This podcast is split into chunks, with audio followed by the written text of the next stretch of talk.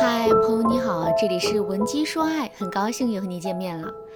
今天啊，我想和大家聊一聊关于两性沟通的一些事情。不知道大家有没有过这样的经历？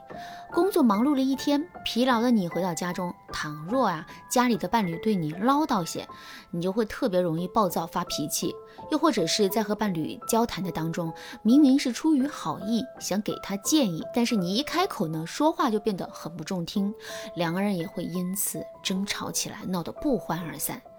再或者是你自以为你很懂你的伴侣，抱着想对他好的心态去为他做些什么。可这时你却发现，伴侣不仅不感到开心，还不断的对你控诉，说你根本就不懂他，不知道他想要的是什么。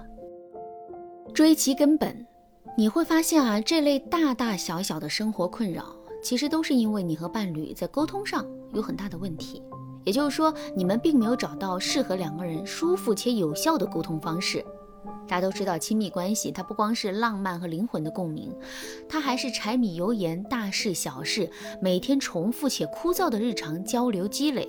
在这个过程中，我们是很容易因为一些小小的摩擦，让关系受到伤害的。比如说，今天中午吃什么，周末去哪里玩，这些小事，一旦两个人意见不统一，也不懂如何好好沟通的话，那就有可能会为此争吵起来，给彼此心里啊种下一颗不满意对方的刺。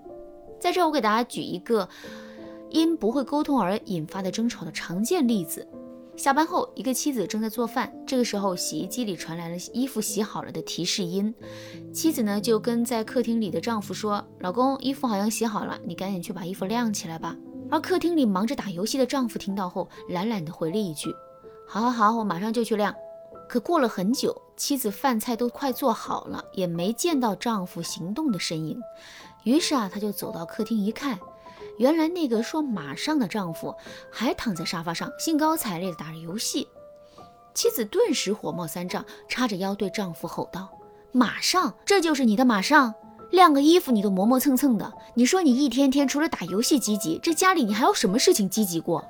妻子很凶的语气让丈夫也倍感生气。他对妻子说：“我不是说了要去吗？你……”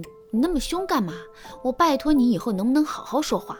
丈夫回怼态度让妻子更生气了。于是啊，她对丈夫说：“难道不是吗？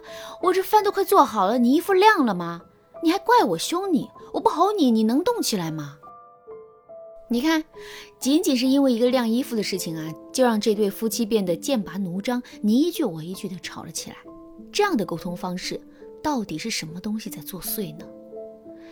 仔细研究后，你会发现，绝大多数的沟通之所以会产生碰撞，很可能是因为你所说的话冒犯到了对方的边界。就拿刚刚的例子来说，妻子的话语中啊充满了火药味。她本来想表达的是，她现在忙着做饭，希望丈夫能够帮自己把衣服晾了。但是在看到丈夫答应后却一拖再拖，只知道打游戏时，妻子又觉得，不管是做饭还是晾衣服。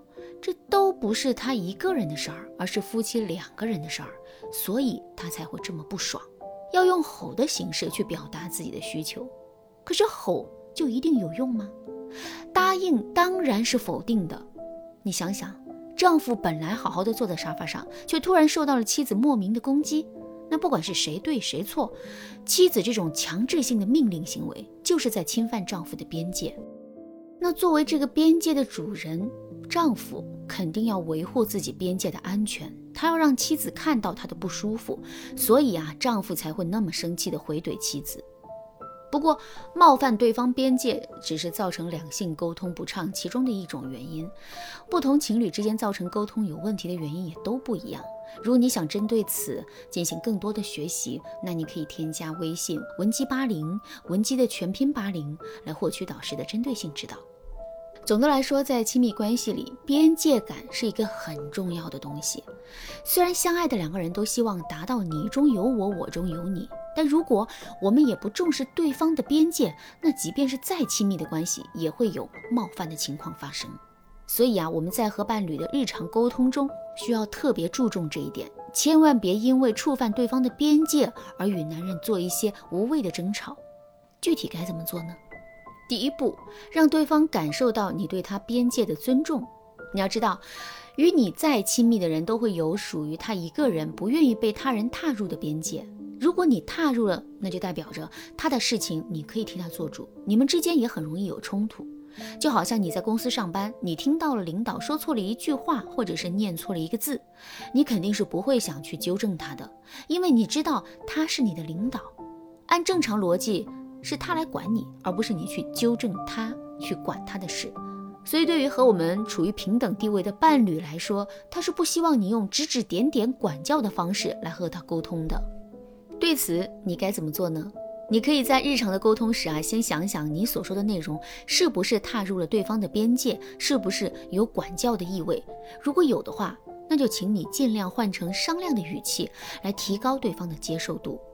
比如说，你很讨厌抖腿的这个行为，但你的男人却有这个习惯，那你就不能因为自己不喜欢，就对男人说：“你不要再抖腿了，这样真的没有教养。”这种话是很容易让男人感到不舒服。他本能的反应就是你在管他，你在向他下命令，侵犯到他的边界了。毕竟没有哪个人会喜欢有人剥夺他生活习惯上的自主权。但如果你意识到，虽然你不喜欢抖腿这个行为，但那也是男人的生活方式，你必须尊重对方的边界，那你自然就会换一种商量的语气来对男人说。亲爱的，我只是给你提个建议啊，我觉得少抖腿的话，对你的个人形象会更好。至于你要不要听我的建议，那是你自己的事儿。这样一来，是不是就不容易有冲突了呢？第二步，立足自己的边界，正确的表达需求。但也有很多女人会说，尊重男人的边界可以啊，但如果他的行为困扰着我，算不算也影响到了我的边界呢？在这种情况下，我不能为了不吵架而一味的去尊重他，让自己吃亏吧？的确啊，良好的沟通是既需要尊重对方的边界，也要在维护自己边界的基础上去表达需求。在这儿，我给大家推荐一种方法，用以我开头的话术去说出你的需求，通过告诉他你需要他的帮助来立足自己的边界，正确的表达你的需求。比如说，男人吃饭的习惯不好，爱吧唧嘴，你觉得你接受不了，那你就可以这样说：“亲爱的，虽然你吃饭时吧唧嘴能让人感觉吃饭很香，但这可能和你绅士优雅的气质不太般配。我觉得稍微小声一点会更好，你认为呢？”你看这个说法的好处在哪儿呢？你可以把它和“你吃饭吧唧嘴真没教养”这句话进行对比啊，你会发现你的主语不一样了。你说他没有教养，是在批评他的生活方式；而你委婉的表达，希望他能小声一点，则是从你的角度去提出你的需求，是因为你有你的原因，所以希望他能照顾你的感受。这样一来，你既没有冒犯男人，同时还给了男人一个台阶下，无形中又增加了你们之间的亲密度。好啦，今天的内容就到这里了。